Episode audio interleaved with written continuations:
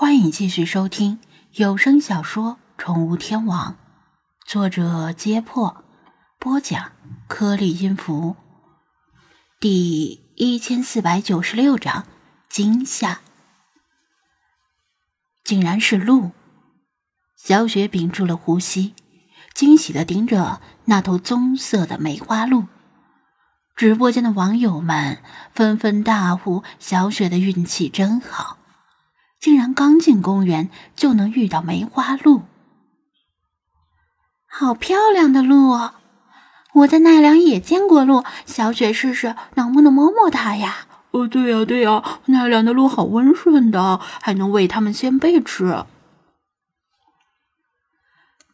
这应该是一头刚成年的母鹿，尽管它貌似目不转睛的盯着小雪和张子安。但他眼睛位于脑袋两侧，这令他几乎可以将两百七十度的大范围景色尽收眼底，这样可以防范天敌的袭击。他的背上布满不规则的斑点，像是梅花的花瓣飘落在他的身上。两只菱形的大耳朵不时地转来转去，静听周围的动静。小雪激动的向张子安竖起大拇指，意思是太棒了，我都没看到，你是怎么发现的？棕色的母鹿几乎完美融入棕色的树干与地上的枯枝败叶形成的背景色中。小雪刚才明明把镜头转了三百六十度，却根本没有发现那里藏着一头梅花鹿。其实不是张子安最先发现的，他看到星海跑到那里，然后歪着头注视着树干，仿佛那里有什么东西。他仔细一看，才看出那双圆润而充满生命力的眼睛。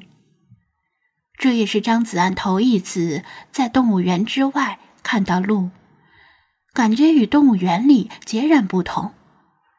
动物园里的动物。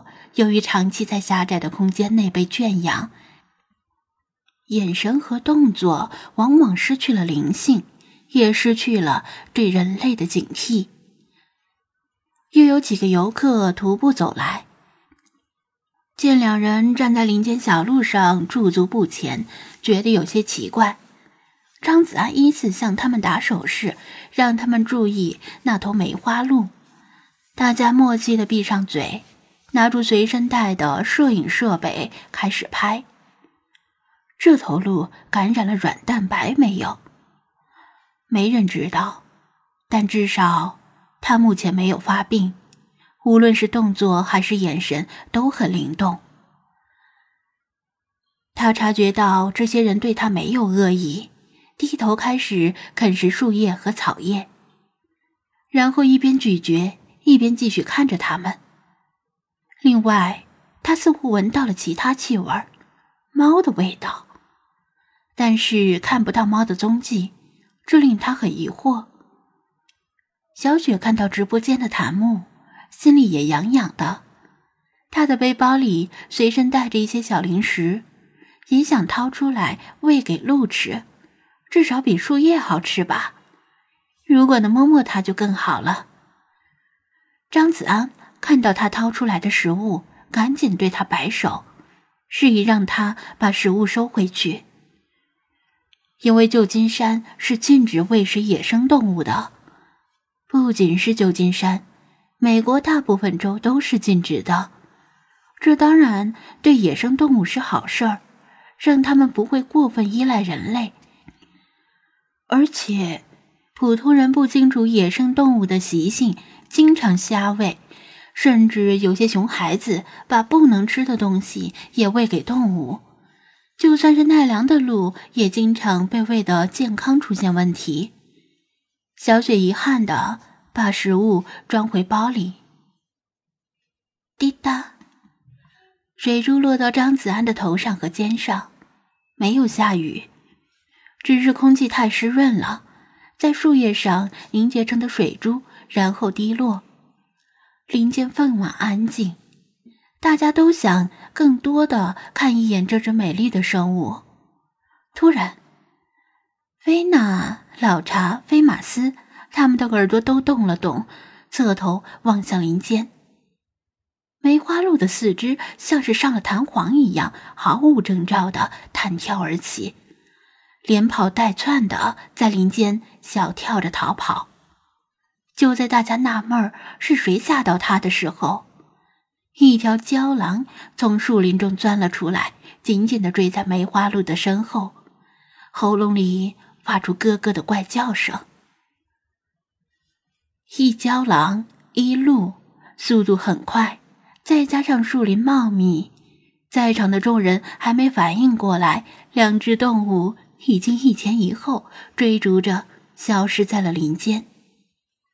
谁也没有用镜头捕捉到郊狼的样子。呀！小雪不认识郊狼，小声的惊叫道：“那是狼！郊狼。”一种只生活在北美的小型狼，张子安纠正道：“那郊狼会不会把鹿吃了？”他焦急的跺脚，毕竟这是个看脸的世界，美丽的梅花鹿比那条看着灰头土脸的郊狼更受人喜爱。老查和菲马斯转头看向他，意思是要不要追过去把那头鹿救下来。他微微摇头，这里是国家公园，物竞天择，适者生存。无论郊狼还是鹿，都是生态链的一部分。作为人类，还是尽量不要干涉的好。尤其是在无法判断那一郊狼一路是否染病的情况下，还是让他们掌握自己的命运吧。那头鹿很机警。动作也很灵活，我觉得胶狼多半追不上它。他安慰道：“小雪多少松了口气，不过又紧张的看了看周围。不会还有其他郊狼吧？这个说不准。咱们别离那群人太远了。